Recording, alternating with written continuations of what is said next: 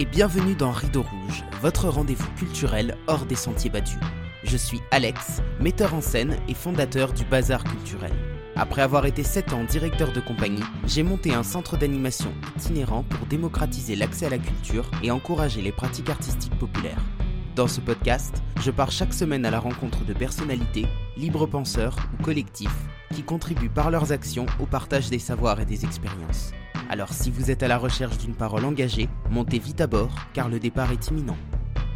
Les amis, quel bonheur de vous retrouver aujourd'hui pour la dernière vraie interview de l'année. Ça va faire un an que Rideau Rouge a été lancé et je suis très heureux de ces 49 semaines passées à vos côtés. Très heureux de ces 49 rencontres, toutes plus extraordinaires les unes que les autres, et très heureux de rempiler pour 49 nouveaux épisodes et même plus si affinité. Je suis très touché aussi de vous savoir de plus en plus nombreux, de lire vos messages de soutien et de remerciements qui me vont droit au cœur. J'avais envie de finir l'année en beauté, et on peut dire que c'est réussi car je suis ce matin en compagnie d'une invitée de premier choix, Ariane Biran. Normalienne, philosophe, psychologue clinicienne, docteur en psychopathologie, Ariane est l'autrice de plusieurs ouvrages. Psychopathologie de l'autorité en 2020, Chronique du totalitarisme en 2021 et Psychopathologie du totalitarisme en 2023. Elle écrit également une chronique hebdomadaire pour Antipresse. Ensemble, nous parlerons de culture, d'éducation, de rapports d'autorité entre adultes et jeunes, mais aussi de communautarisme. Bonjour Ariane, très heureux de vous accueillir sur le podcast Rideau Rouge aujourd'hui. Comment allez-vous? Bonjour Alex, bonjour les auditeurs. Euh, très bien, merci. Merci pour l'invitation. Avec grand plaisir. J'ai une petite question pour vous, comme vous le savez. En ce moment, un parfum que vous aimez bien? Hmm. euh, Traditionnellement, j'aimais bien Loulou de Cacharel, mais c'est souvent plus, je crois. Ah oui, vous êtes parti sur un parfum, euh, vraiment un vrai parfum, quoi. Sinon, euh, sinon euh, j'aime beaucoup l'odeur de la lavande. Voilà. Peut-être un petit peu plus facile à trouver. Ceci dit, si les producteurs de Cacharel nous entendent, euh, eh bien écoutez, qu'ils sachent, qu'ils sachent que vous êtes fan. Alors Ariane, quel est votre parcours et comment est-ce que vous avez commencé à vous intéresser au phénomène du totalitarisme? C'est intrinsèquement lié à mon parcours de vie. Donc, le, la question du totalitarisme, donc euh, sur, sur l'expérience de vie. Euh, moi, je suis née en, banlieue parisienne, à Saint-Denis, dans les cités du 93. et deux parents un peu révolutionnaires. donc, ma mère issue de, plutôt de la bourgeoisie, mon père plutôt de, de, de lignée euh, euh, plutôt euh, populaire, paysanne. Voilà. Mais disons qu'à leur époque, ils avaient envie de, voilà, de, révolutionner le monde. Et, et donc, j'ai été immergée pendant 20 ans à Saint-Denis. et Saint-Denis, c'est donc les anciennes banlieues ouvrières, sont les banlieues rouges je ne sais pas trop comment c'est maintenant, c'était tout à fait multiculturel euh, et, euh, et, multireligieux d'ailleurs, hein, puisqu'il y avait, euh, y avait vraiment des, des communautés qui venaient de, de, de, tous horizons et qui vivaient déjà une grande forme d'exclusion sociale. Il y avait déjà beaucoup de problèmes, il y avait beaucoup de problèmes de, de drogue, etc. On n'avait pas les problèmes d'intégrisme qu'on a aujourd'hui, mais ça a commencé à émerger. C'est-à-dire, je parle de ça moi, je suis partie de Saint-Denis en 1999. On, avait déjà, j'ai vu euh, la montée de ces, euh, de ces problèmes. Euh, et donc, j'ai surtout vu la dégradation très rapide et puis aussi ce, qu'était l'exclusion sociale. Voilà, ça, ça fait partie de, de mon vécu. Et dans le même temps que des communautés tout à fait hétérogènes avec des parcours de vie, des histoires et des, des géographies d'origine tout à fait différentes pouvaient s'accommoder ensemble. Et puis après, à l'adolescence, j'ai été parachutée parce que j'ai changé de, de collège. j'ai été parachutée dans un lycée près des Champs-Élysées. Et donc, ça a été un, un, très, très grand dépaysement pour moi, mais qui m'a mené à comprendre et à expérimenter et intérioriser ce qu'étaient des classes sociales réellement. C'est-à-dire que le matin, je partais de la cité de Saint-Denis, du fin fond de la cité. Euh, je prenais des bus, enfin, c'était une heure et demie de transport, j'avais 13 ans. Et j'arrivais dans un monde qui m'était totalement inconnu, euh, qui était d'ailleurs finalement beaucoup plus en souffrance et beaucoup moins de vitalité que ce qu'il pouvait y avoir à Saint-Denis, en ayant beaucoup plus de moyens matériels. Hum, et euh, voilà, ça, a été. j'ai souvent navigué dans des milieux extrêmement hétérogènes comme ça, mais dans au même moment. C'est-à-dire, c'est pas euh, d'un mois sur l'autre, c'est dans la même journée euh, où, je, me rends compte que voilà, il y a des. Donc, qu'est-ce qui a amené à la question du totalitarisme? Ben, C'est la question de l'abus de pouvoir, c'est la question de l'exclusion sociale. Déjà, hein, euh, la question de philosophiquement comment on, au-delà en plus hein, de dysfonctionnements familiaux, etc., donc, où il y a eu des, grandes, des grandes tragédies dans, dans, dans, mes familles, il a fallu euh, ça, a créé des dégâts, hein. euh, mais euh, il y avait aussi les grandes tragédies sociales, en fait. Déjà que, je, que je, vivais, que je, donc de, de, de puisqu'aujourd'hui on s'étonne hein, des conséquences de ça, mais moi je parle des années donc 80 où bah, l'égalité des chances elle n'existe pas, où on est avec un désœuvrement, une absence totale euh, de, moyens d'accès à la culture, euh, où Paris, euh, ça, ça représente une, ville inaccessible qu'on voit de loin. voilà, c'est tout ça avec des déracinements. Enfin, donc, toute cette pauvreté, cette, cette, misère, cette exclusion, je l'ai vraiment voilà, donc je, je l'ai questionné. et puis encore une fois, mes parents, ils, Saint-Denis était une ville communiste, donc ils m'ont donné comme deuxième prénom Louise pour Louise Michel. C'était vraiment tout un environnement euh, liées à, à, des luttes, euh, des luttes ouvrières, des luttes populaires, et, euh, et de me retrouver parachutée dans ces univers. Et j'ai dû les côtoyer aussi encore après, hein, enfin des univers extrêmement hétérogènes. Je continue en fait, hein, en vivant en Colombie, au milieu de paysans analphabètes, et puis oh, j'aime bien. Parce que je pense que l'un des problèmes du totalitarisme, c'est la haine de l'autre. Et parce qu'on ne le connaît pas. Voilà. Et, et, et, et, et si on était amené à, à, être davantage dans, euh, dans, dans cette, euh, cette ouverture, euh, eh bien, on serait moins dans, dans de l'intégrisme, en fait, du fanatisme de tout bord qui caractérise aussi hein, le système totalitaire. Donc voilà, donc très jeune, j'étais une enfant très, très mûre, une ado qui n'a pas fait vraiment d'adolescence, et donc j'ai passé mon adolescence dans beaucoup de livres. Et j'ai commencé très très tôt, je crois que c'était à 16 ans hein, que j'ai lu, euh, lu Arendt. Et évidemment, je ne comprenais pas tout, mais j'avais un besoin de comprendre très très, de très près qu'est-ce qui se passait dans, dans l'âme humaine en fait. Voilà. Est-ce que ça n'a pas créé un décalage avec les jeunes de votre âge? Le fait que vous soyez, que vous ayez cette ouverture de conscience-là sur, sur ces deux mondes en présence? En fait, j'étais déjà décalée. Euh, j'étais déjà décalée parce que euh, j'étais décalée parce que ce que je vivais au quotidien était irracontable à l'un comme à l'autre. C'est-à-dire, euh, dans ce lycée, les Champs-Élysées, j'avais aucune idée de ce que pouvaient vivre des, jeunes de cité. ils n'avaient que des représentations toutes faites, vraiment aucune idée. et de l'autre côté, ils n'avaient aucune idée non plus de la souffrance. Je parle aussi de la souffrance parce qu'il y avait d'autres types de souffrance mm, dans, euh, dans les quartiers riches.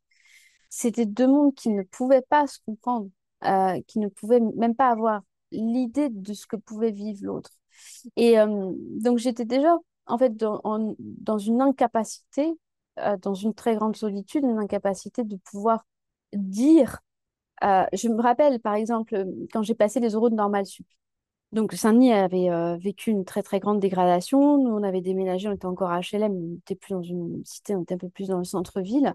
Mais quand je suis allée passer les euros de Normal Sup, donc j'avais euh, quoi 19, enfin j'étais en 99, donc qui sont parmi les euros les plus difficiles, c'est un concours extrêmement difficile.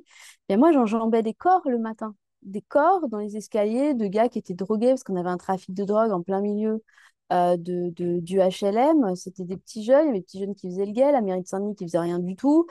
Euh, moi, quand je sortais du métro, bah, j'avais des bandes qui avaient repéré que je sortais, qui euh, m'attendaient. Je me disais, ouais, ça, va mal se passer pour moi. Je terminais dans la librairie à attendre. J'avais une amie libraire, 3 4 heures qu'il se lasse pour rentrer. Et je passais les euros de normalisation dans ces conditions. À qui je pouvais le raconter? À personne, en fait. Donc, voilà. Donc, c'est pour ça que je pense que ça m'a donné un autre regard déjà beaucoup plus décalé euh, sur les appartenances des uns et des autres à des types de représentations. On dit souvent que la jeunesse, euh, c'est que c'est grâce à la jeunesse et grâce à l'éducation des jeunes justement qu'on peut sortir de, de, la barbarie, qu'on peut sortir euh, des, phénomènes autoritaires, voire totalitaires. Pourtant, dans ce que vous décrivez et aussi dans ce que, dans, dans ce que je constate moi, bah, j'ai plutôt l'impression qu'on est sur, une, sur un formatage dès la jeunesse qui conduit à des dérives totalitaires. Oui, oui, oui, oui. Mais il est vrai que, encore une fois, on pourrait dire aussi comme ça, c'est-à-dire que le totalitarisme, c'est une, j'appelle ça de la xénophobie dans la pensée à un moment donné, c'est-à-dire je, me replie, c'est un repli, ça peut être un repli communautaire, euh, ça peut être un, repli sur, euh, sur un environnement qui finit par fonctionner de façon close, de façon, euh, voilà, on, tourne en rond. Et en ce sens, l'accès à la culture, mais la véritable culture dans le sens euh, l'accès à des outils dans la langue, à, du vocabulaire, à, de ce qu'ont fait nos ancêtres, ce qu'ont écrit nos ancêtres. Euh, euh, eh bien, tout ça, c'est de l'ouverture, c'est de l'ouverture. donc, ce sont des remparts. La rationalité, c'est aussi une forme d'ouverture. C'est-à-dire, je ne suis pas que aux prises avec mes émotions comme ça. non, je vais réfléchir. Quand je veux faire un vrai débat, ce qui n'existe quasiment plus, je dois venir avec euh, l'idée que l'autre peut-être va me faire changer d'avis. Et euh, on n'a plus que des polémiques aujourd'hui, chacun comme sur ses positions et veut pas. mais cette, cette, euh, cette magie de l'autre, cette rencontre avec l'autre qui va me faire changer mon point de vue, qui va me faire changer d'avis, c'est, et ça, quand on est dans des phénomènes euh, aujourd'hui, euh, évidemment, on dénonce euh, des, des, des voilà, des comportements dans les quartiers, etc. Mais d'où ça vient? Je veux dire, il y a, y a eu, moi je l'ai vécu, ce cloisonnement, c'est-à-dire tu n'as pas le droit à aller dans d'autres dimensions, tu n'as pas le droit à aspirer à d'autres choses, tu n'as pas le droit à avoir d'autres rêves et tu ne sortiras pas de ta condition. Mais ça, c'est ça pour la jeunesse, il n'y a pas plus, il y a pas plus castrateur. Le problème, c'est que l'accès à la culture, il est conditionné à énormément de choses aujourd'hui. J'en sais quelque chose hein, parce que c'est mon métier et que je le vis au quotidien. Mais euh, je ne vais pas monopoliser la parole non plus, mais ne serait-ce que pour vous donner quelques exemples. Euh, moi, on m'appelle uniquement pour des actions de divertissement ou pour de l'événementiel. Euh, ce qui veut dire que mettre en place une culture de, civilisation, donc euh, sur la durée, en créant du lien de confiance avec les publics, c'est devenu impossible. on ne m'appelle pas pour ça, ça n'intéresse pas ni les collectivités, ni les associations, ni les écoles. Euh, et puis au-delà de ça, euh, quand, on, va à la rencontre des publics comme ça sur, sur de l'événementiel, bah, en fait, on ne peut rien faire quand on est dans de la consommation. Et donc, bah, ça rejoint Anna Arendt. J'imagine que vous connaissez cette citation. Anna Arendt dit que euh, bah, la culture disparaît au profit de la consommation de masse. Euh, que qu'on est dans une société qui euh, euh, qui qui annihile complètement toute possibilité de culture et du coup bah voilà comment est-ce qu'on peut accompagner des jeunes vers vers l'émancipation dans un processus d'émancipation dans une société qui qui nous conduit à fond vers vers le divertissement? Et, ce qui est très juste dans ce que vous dites aussi, que je vais compléter, c'est la rupture des liens, c'est-à-dire que ou l'impossibilité de créer des liens. Donc, on est dans un zapping de liens permanent. Or, euh, ce qui crée notre humanité, c'est de créer des liens et de les approfondir euh, précisément. Et, d'ailleurs, des liens qui peuvent être aussi, encore une fois, avec l'héritage qu'on nous a, qu'on nous a donné ou les héritages que nous portons et qui sont multiples et qui sont extrêmement féconds. Euh, c'est très compliqué et je, je, je, je n'ai pas forcément de réponse ou de solution. Euh, le philosophe André Suarez, qui a été énormément invisibilisé euh, et, qui, était euh, absolument génial dans ses prises de position et que je, cite dans le livre, disait qu'à un moment donné, au rythme où on va, le, dernier refuge pour l'homme libre, ce sera le livre. Mais en fait, on peut même se demander quel livre?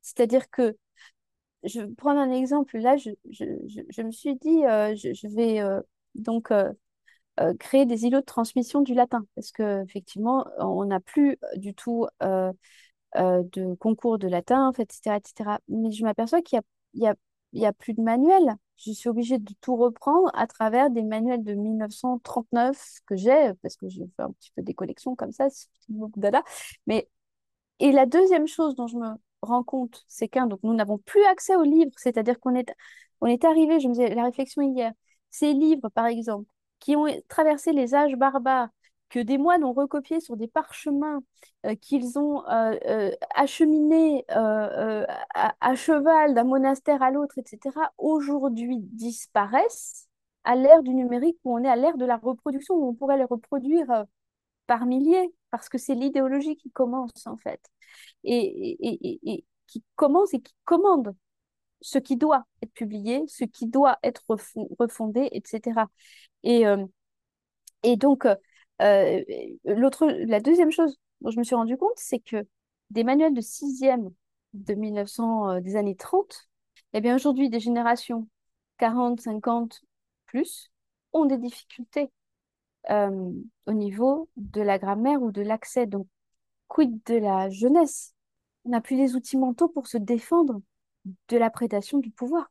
Mais ça, pour le coup, c'est quelque chose qui dépasse les classes sociales, c'est-à-dire que aussi bien chez des, des, classes défavorisées, enfin chez des classes populaires que, que chez des, des, classes plutôt bourgeoises, je, je constate qu'au niveau de la jeunesse, il y a quand même une vraie perte sur, bah, sur le vocabulaire, sur l'orthographe, sur la grammaire. Et ça, pour le coup, ça, ça transcende vraiment les classes. C'est quand même assez affolant de se dire que peu importe la classe sociale aujourd'hui, euh, ne, serait-ce que sur la lecture, quoi. Les enfants qui ont du mal à lire à l'oral, c'est de plus en plus courant et ça, c'est assez terrible sur, euh, sur des questions d'accès au savoir. Je pense que le projet euh, totalitaire actuel que décrit Vera Charab hein, dans, la, dans la préface de mon livre, il n'inclut pas dans, aux commandes toute cette bourgeoisie. Hein. Elle est tout aussi inutile que les classes populaires. Et quand cette bourgeoisie, va se réveiller, elle va le comprendre. Et je pense que ça, euh, ça fait partie euh, de... euh, il y a comme un super élitisme qui garantira, et on le voit d'ailleurs, hein, les enfants de certains, certaines grandes figures n'ont pas accès aux écrans, ont les tableaux, la craie dans leurs écoles, parce que eux, ils vont conserver un accès. Mais je pense que là, pour le coup, la ligne de fracture entre le peuple. C'est pas entre le peuple et la bourgeoisie, c'est entre le peuple et les super dominants, le peuple incluant la bourgeoisie. Et l'abrutissement général, parce que évidemment, plus euh, on a euh, des, individus qui sont abrutis, qui n'ont pas les outils de réfléchir, ils n'ont pas les moyens de leur liberté. Ils peuvent y aspirer, mais ils n'en ont plus les moyens. Alors, à l'échelle des super dominants, euh, je, veux bien croire qu'il existe un vrai projet totalitaire. En revanche, euh, quand on voit bah, justement les, personnes qu'on a autour de nous, toutes ces personnes qui vont m'appeler, par exemple, pour faire de l'événementiel, pour reprendre un cas très concret, ce ne sont pas des personnes qui ont un projet totalitaire derrière, ce sont des, euh, ce sont des exécutants. Des, espèces de petits capots qui en fait obéissent aux ordres et qui eux sont dans une optique de très concrète. On, va faire venir, on va faire de l'événementiel parce que c'est ce qui va faire du chiffre et c'est ce qui derrière va nous permettre de justifier des subventions. Et donc en fait, il y a tout un système à l'œuvre qui se met en place pour que les gens ne soient plus capables de réfléchir et de penser un projet dans sa globalité. Et donc peut-être que nous, là-dessus, on a quand même une, euh, une marge de manœuvre encore, parce que euh, le, projet totalitaire global, on ne pourra pas se battre contre, c'est le, pot de, le pot de terre contre le pot de fer. En revanche, parler avec des gens au quotidien et essayer de leur faire comprendre qu'il est nécessaire de mettre en place une vraie culture, peut-être que là-dessus, on a encore des, billes à jouer.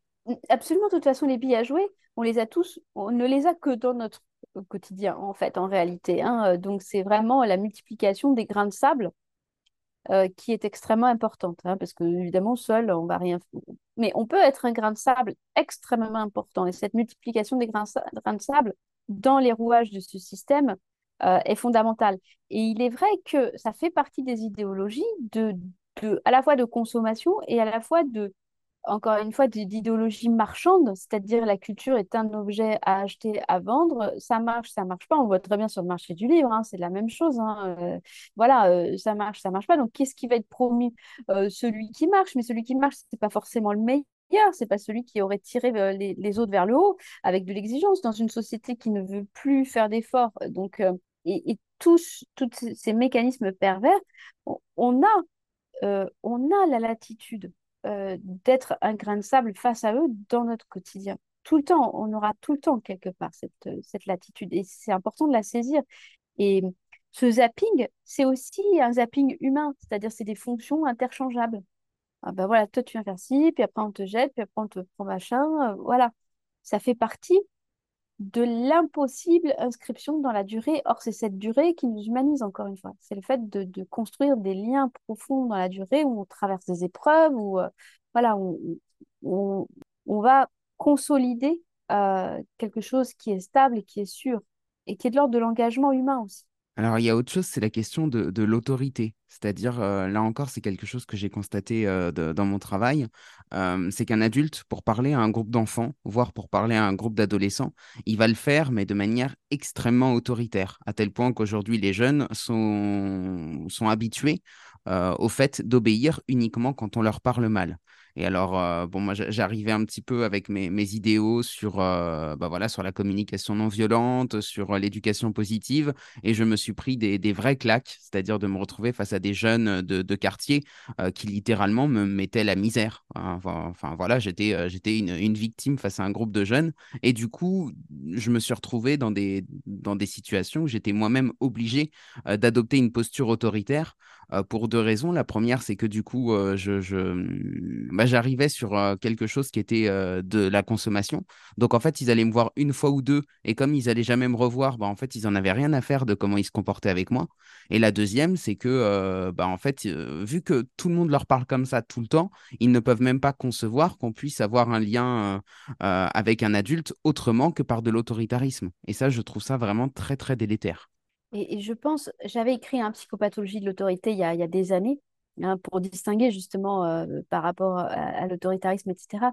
Mais je pense aussi que si ça n'est pas acquis dans la petite enfance, euh, la suite est très difficile. Et ça, on le voit très très bien justement euh, dans, dans, dans, les quartiers. Hein, moi, j'avais passé mon BAFA et j'ai animé des, des colos ados difficiles.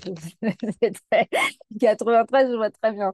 Je vois très bien. C'est-à-dire qu'en fait, la recherche d'autoritarisme, je, pense qu'elle est aussi liée au fait que les limites contenantes, bienveillantes, n'ont pas été rencontrées, euh, n'ont jamais été rencontrées, notamment dans la petite enfance.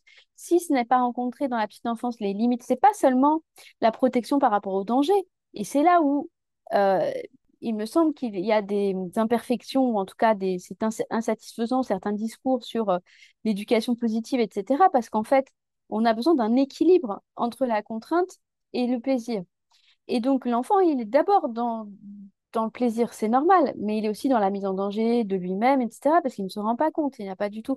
Et, en même temps, le rôle de l'adulte, c'est lui apprendre à intérioriser certaines contraintes sans que ça soit trop douloureux, mais parce que s'il ne le fait pas, il, il ne pourra jamais avoir la discipline dont il va avoir besoin pour mener ses propres projets, pour construire sa vie, pour euh, supporter une certaine frustration.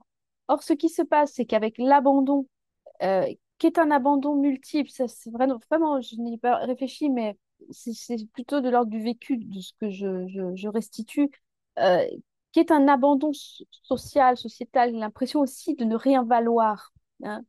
Euh, je, je, parce que voilà, c'est bien beau aujourd'hui euh, de tous les discours qu'on entend, mais pour moi, ils sont totalement, les discours politiques, hors sol par rapport à la réalité. Il y a dans, dans les quartiers énormément de, de, jeunes gens qui ont la sensation de ne rien valoir. Je ne vaux rien, je n'ai pas d'avenir, je suis, euh, voilà, euh, personne ne me veut et, euh, et, je ne suis capable de rien. Et en même temps, cette, cet abandon, pour moi, il est aussi bien antérieur. C'est, voilà, c'est multiple. Hein. On pourrait vraiment réfléchir à, à, la sociologie, à, l'histoire des familles. Enfin, il y y a, vraiment des multiples facettes. Mais c'est comme un... Euh, donc, quelque part, euh, il y, a une recherche d'un, d'une fermeté sur laquelle je pourrais m'appuyer pour pouvoir commencer à me construire. Et, euh, et, c'est pour ça que je pense que la dimension autoritaire de départ, en tout cas, elle est aussi un test en général déjà, hein, pour des adolescents, euh, je dirais, euh, sans parler des adolescents et quartiers, mais déjà, euh, elle est un test de est-ce que je peux compter sur toi? Est-ce que je peux m'appuyer sur toi? Est-ce que tu vas tenir même si je viens essayer de casser le cadre? Ça, c'est hyper important. Et on voit des adultes qui ne tiennent plus. Et ça, c'est très anxiogène. C'est d'une angoisse pas possible parce que ça laisse, encore une fois, des, des ados qui n'ont pas fini leur développement psychique face à l'angoisse de je peux tout décider, je peux devenir un tyran, il n'y a rien qui tient et qui va me retenir et m'aider à contenir ces parties en moi parce que je n'ai pas fini mon développement psychologique, tout simplement. Et au lieu de ça, la société, elle répond en, disant, en criminalisant de plus en plus les enfants, les jeunes, etc., qui n'ont pas fini leur développement. S'ils sont, s'ils ont ces attitudes, c'est parce que nous, les adultes, nous ne sommes pas à la hauteur de ce que eux sont en droit d'attendre de notre autorité, qui est une autorité qui vient contenir, rassurer, poser des lois. On voit bien que la loi, ça fonctionne plus, la justice, ça fonctionne plus, rien qui fonctionne. Euh, donc je pense que entre deux mots, entre le laxisme et l'autoritarisme, hein, qui ne sont pas l'autorité, il y a à choisir, l'ado en difficulté va chercher l'autoritarisme qui, à minima, lui met quelques petites règles. Voilà, comme ça, je, je lirais peut-être la situation comme ça. C'est très intéressant. Et dans la posture de l'adulte, je pense que, euh, enfin, vous allez me dire ce que vous vous en pensez, mais il y a aussi quelque chose dans le fait que bah, les adultes, pour le coup, sont eux-mêmes euh, surmenés et dans des situations où ils sont pris en étau entre bah, leur hiérarchie, euh, les, les rapports qu'ils doivent rendre, etc. Et du coup, les adultes aussi vont avoir tendance à aller vers cet autoritarisme parce qu'en fait, ils n'ont pas d'autre choix, parce que humainement, ils ne, ils ne tiennent pas, euh, euh, ils ne savent pas faire autrement. Et donc, si vous, si vous me dites que d'un côté, les jeunes vont chercher l'autoritarisme et que d'un autre côté, pour les adultes, c'est la facilité, et eh ben en fait, on comprend qu'on en arrive à des rapports qui sont euh, complètement, bah, complètement destructeurs. Mais bien sûr. Quand, si on regarde simplement la, la déliquescence euh, des lois en France qui d'abord euh, donc euh, arrivent à se à contredire des droits inaliénables comme on l'a vu dans la crise voilà. Donc finalement il y a des citoyens qui auraient plus de droits que d'autres. Enfin bon c'est parce qu'ils sont enfin, tout ceci où on arrive à justifier de l'illégalité par par du, supposé droit donc ça c'est déjà un problème mais ensuite la justice ne fonctionne pas. Donc ça au bout d'un moment ça commence à se savoir. C'est dans une société où la justice ne fonctionne pas où je vais citer hein, euh, les chiffres de 2021 du ministère de la Justice, euh, sur euh, il n'y a que 3% hein, de plaintes d'abus sexuels sur mineurs qui, qui, aboutissent. Donc, je veux dire, à un moment donné, ça, cette réalité, parce que la justice, elle peut dysfonctionner pendant un moment, mais tant qu'on en garde dans sa tête l'idée d'un que le droit existe, qu'il contient la société. Mais au bout d'un moment, quand on voit qu'en fait, les citoyens ne sont pas protégés, qu'il euh, bah, y a de plus en plus de, de violence, effectivement, euh, qui n'est pas contenue, qui, euh, voilà, eh bien, au bout d'un moment, il y a une sorte de, de recherche malgré tout de il vaut mieux quelque chose de très autoritaire plutôt que rien. Et voilà. Donc la crise de l'autorité fait le lit du, du, fascisme, si je peux dire ça comme ça, pour, pour terme, euh, sans, sans, faire référence au fascisme italien, mais voilà, un terme qui parle à tout le monde. Mais ça fait le lit de ça. C'est-à-dire comme ce qui se passe, c'est que quand, pour le dire simplement, la loi du père dans une, dans une famille, la loi symbolique du père, c'est-à-dire euh, celui que on aime mais qu'on craint un petit peu. Et justement, il n'a pas besoin d'être violent pour qu'on le craigne. Hein. Et au contraire, à partir du moment où il va devenir violent, il n'est plus respecté. Mais on le craint quand même. On craint parce qu'il pose, il pose la loi, il pose les interdits. À partir du moment où cette fonction n'est plus opérative, qui prend le relais? C'est le grand frère. Et quand le grand frère, il prend le relais dans c'est à coup de claque. Parce que lui, il n'est pas sûr de son autorité. Et il sait qu'il est en train d'usurper la place du père. Mais c'est un petit peu ça qui se passe. Derrière ça, il y a aussi la notion euh, de, contrat social, j'ai l'impression. Vous parliez tout à l'heure du fait de, euh, d'intérioriser euh, les, certains interdits.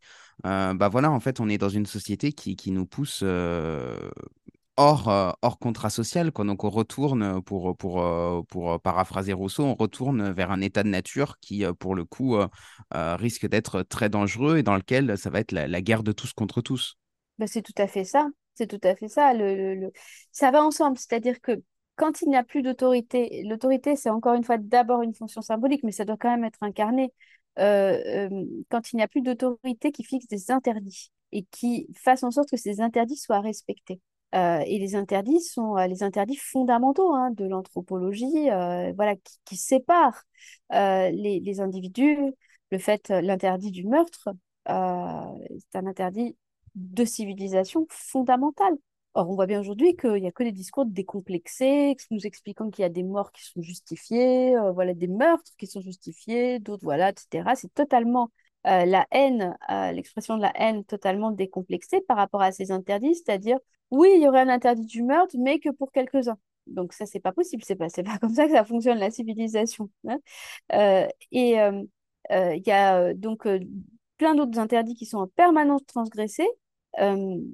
Donc l'autorité ne fonctionne plus. Et l'autorité, c'est aussi cette transmission hein, euh, dont, dont, on parlait. C'est euh, en clair une fonction, ça vraiment je renvoie à la psychopathologie d'autorité à mon livre, c'est une fonction qui vise à autonomiser l'autre.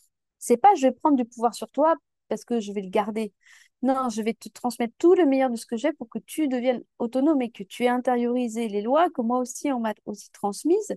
Et ça, c'est euh, chaque individu. Mais effectivement, quand on est dans un environnement qui est de plus en plus transgresseur, pervers, qui n'appelle qu'à la jouissance immédiate, donc euh, et qui entraîne hein, des procédés psychologiques qui fait que effectivement euh, on, euh, on est pris là-dedans et on n'est plus du tout en capacité de créer et ce qui s'est passé dans les prises de décision politiques mondiales depuis 2020 a aussi une répercussion immédiate sur le psychisme des gens dans l'incapacité à faire des projets long terme. Parce que donc du coup, ils se disent, mais moi, à n'importe quel moment, je peux de nouveau être séquestré, mes droits peuvent être confisqués, etc. Je peux vivre quelque chose d'arbitraire. Donc, on voit bien, les gens n'arrivent plus du tout. Et tout ça fait partie de, du lit qui est fabriqué à effectivement à du harcèlement, parce que s'il n'y a plus d'autorité, il n'y a que du harcèlement. Ça, je l'explique euh, euh, dans tous mes travaux sur le harcèlement. Et la suite, c'est euh, la loi de la jungle, qui n'en est pas une, c'est la loi du plus fort. C'est du coup celui qui, qui va être, entre guillemets, respecté, c'est le plus fort. Alors que la loi de civilisation, c'est on protège les plus vulnérables. Vous avez employé le mot de harcèlement, c'est justement un mot très à la mode, que ce soit chez notre euh, ministre de l'Éducation Gabriel Attal, mais aussi euh, bah, directement dans les collectivités. On veut de plus en plus monter des projets euh, pour parler du harcèlement avec les jeunes, mais en fait j'ai l'impression qu'ils savent plutôt très bien ce que c'est, parce que bah, pour le coup, on n'en a jamais autant parlé, mais on n'en a jamais autant vu non plus. Euh, des, des, gamins qui sont euh, dans des situations euh, de, en tant que victimes de harcèlement. Il y en a quand même beaucoup. Ça, reste une réalité de terrain. comment est-ce que vous l'expliquez?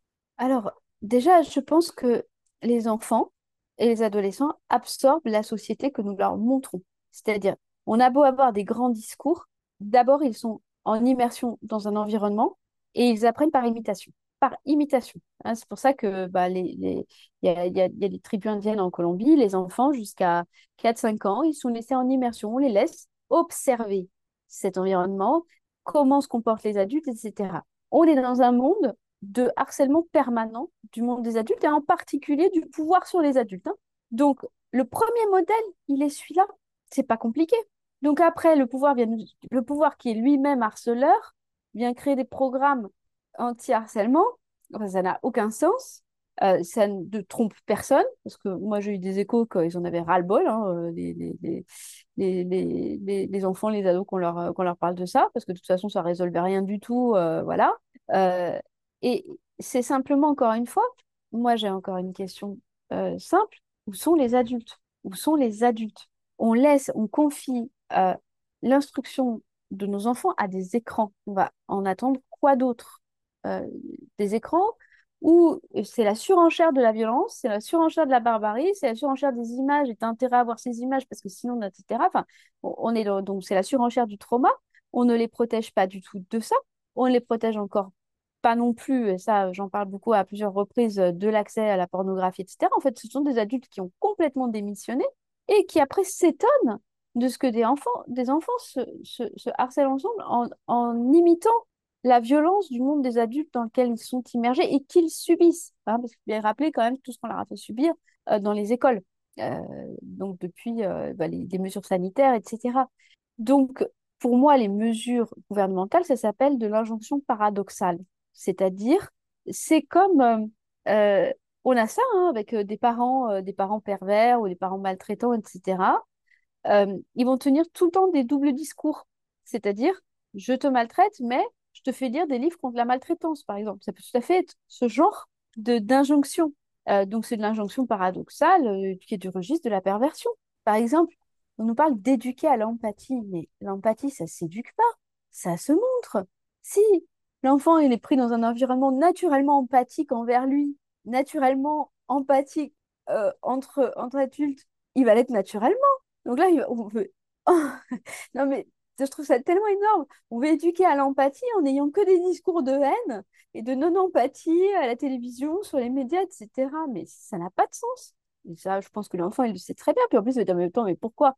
Moi, je devrais et toi, tu le fais pas bah, c'est vrai que pour le coup, les enfants sont, très forts aussi pour détecter quand il y a, a une, dissension entre ce qu'on dit, ce qu'on fait, euh, voilà, qu'on n'est pas en accord euh, euh, complet. Ils, sont très très forts pour le pointer du doigt, quoi. Absolument, mais ils ont raison.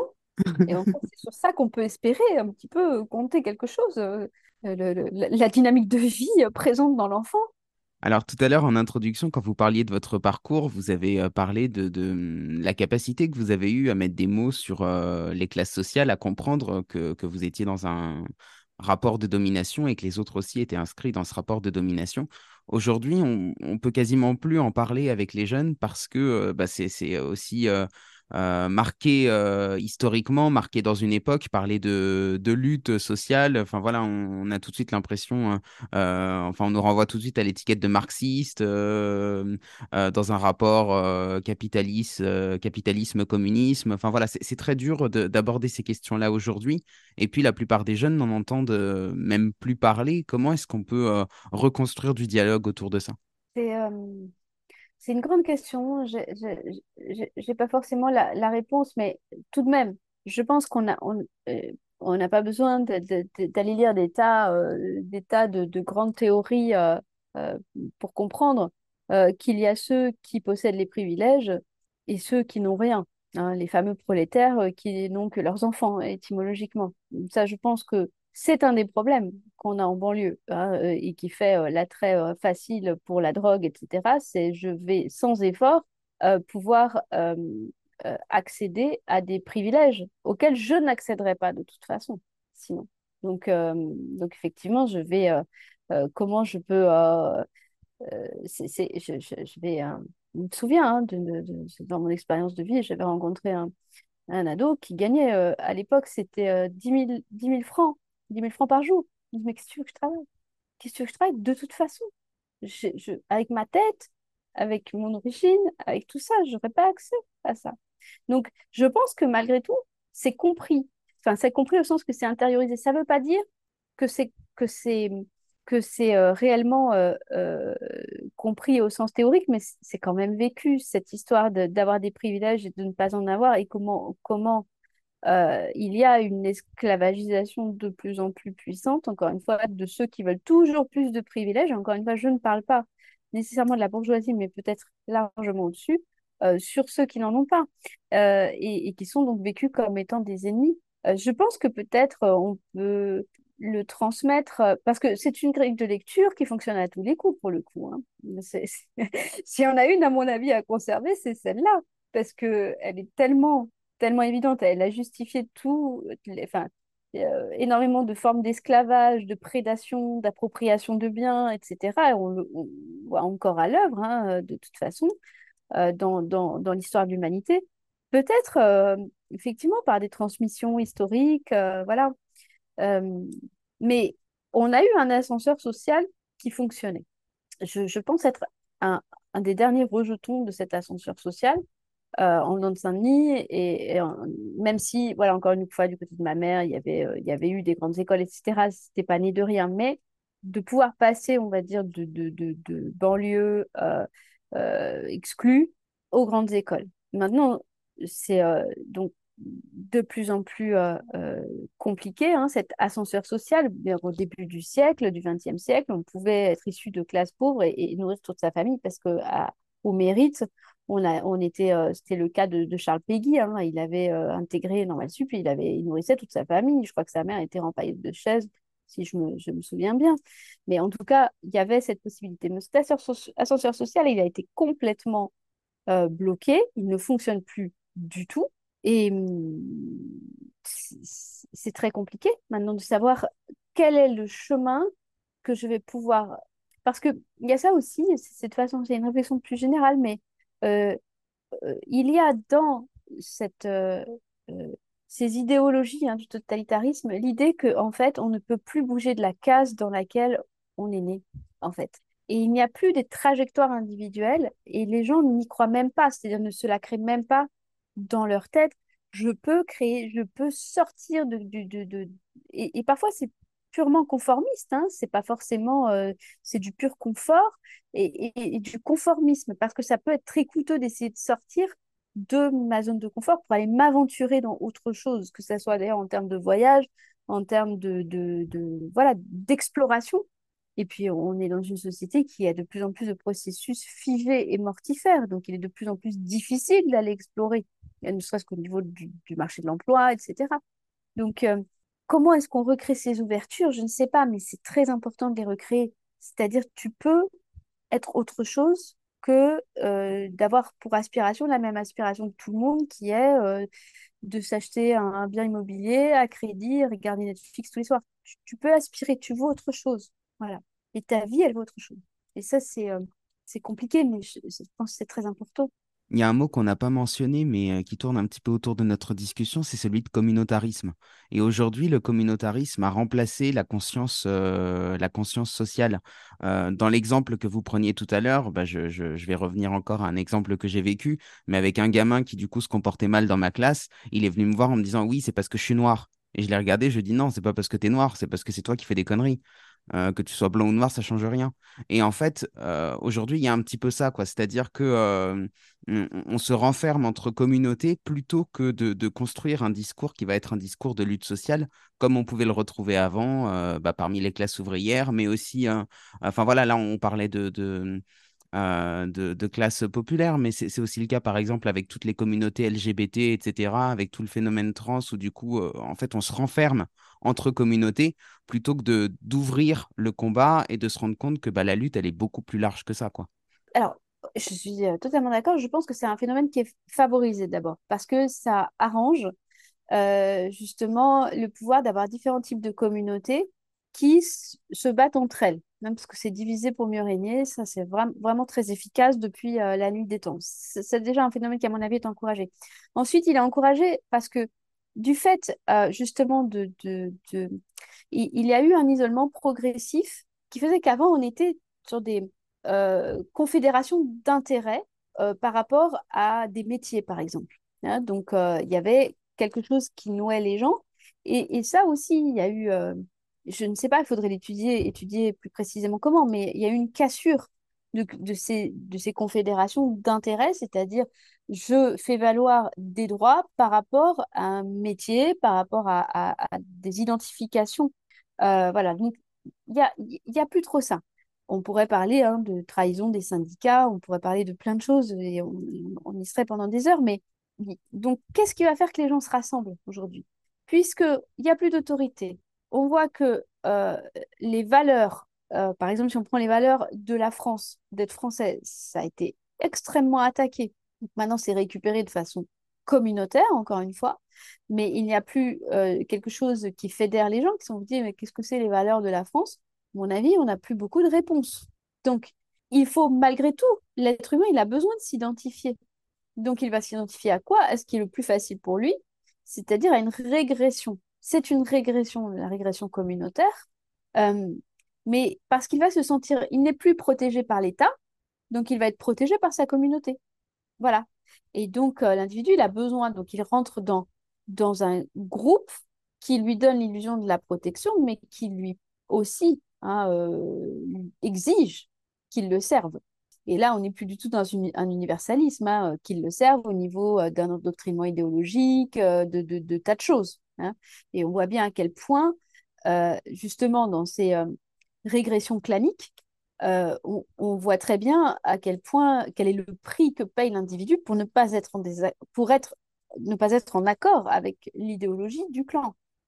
donc, donc c'est très compliqué, mais c'est vrai que on aurait vraiment une grande analyse à faire de pourquoi on en est là. Mais cette régression communautaire est très dangereuse parce que effectivement c'est l'affrontement des communautés les unes sur les autres et c'est la revendication à chaque fois d'une communauté qui estime avoir plus de droits que l'autre. Donc on n'est plus du tout dans, un principe de droit universel où il y aurait l'être humain qui a une dignité, effectivement, et a une valeur en soi, quel qu'il soit, d'où qu'il vienne et quoi qu'il fasse.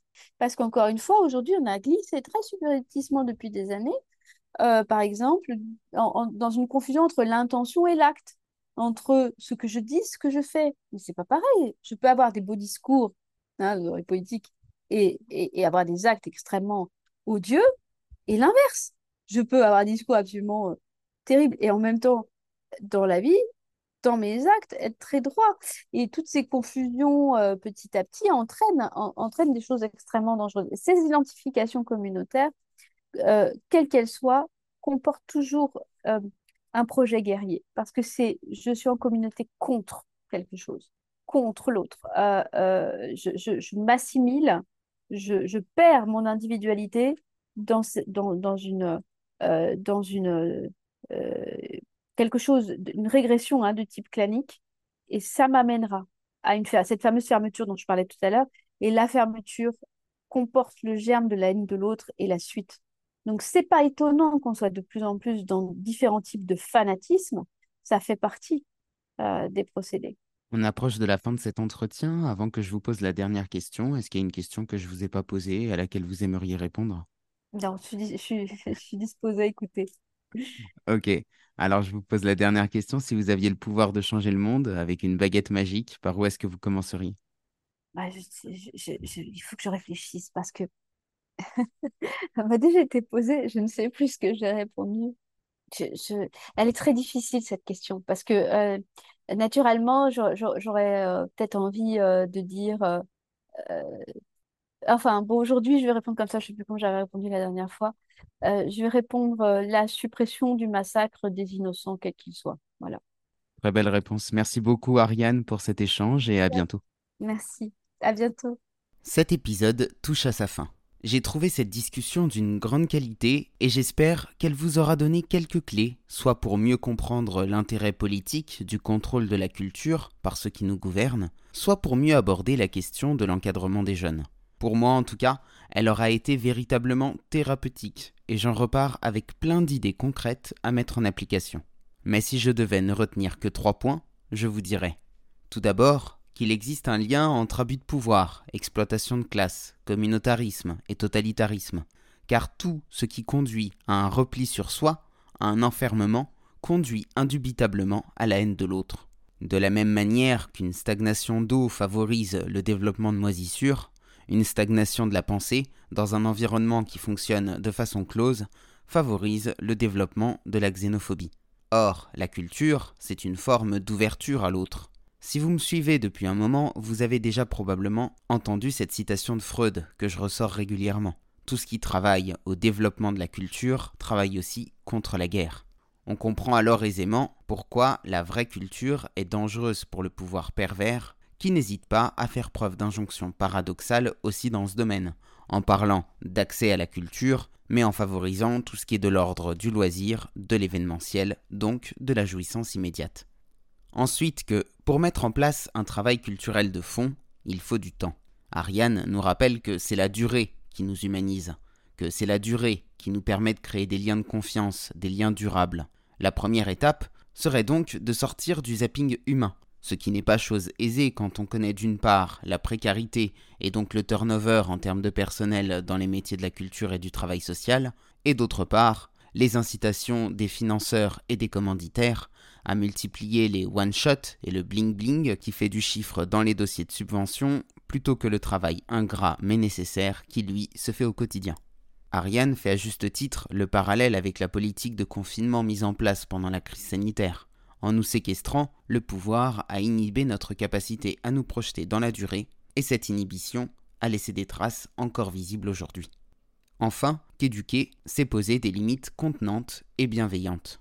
Or, parce que certains adultes ont démissionné de leur rôle d'adulte, ces limites n'ont pour certains jeunes jamais été rencontrées. Ce que nous dit Ariane, c'est qu'entre le laxisme et l'autoritarisme, nous privilégierons toujours l'autoritarisme, car nous avons besoin d'une certaine fermeté pour commencer à nous construire. D'ailleurs, un parallèle peut être fait avec l'État et le fonctionnement des institutions. Puisqu'il n'y a plus de contrat social solide, nous tendons irrémédiablement vers le fascisme.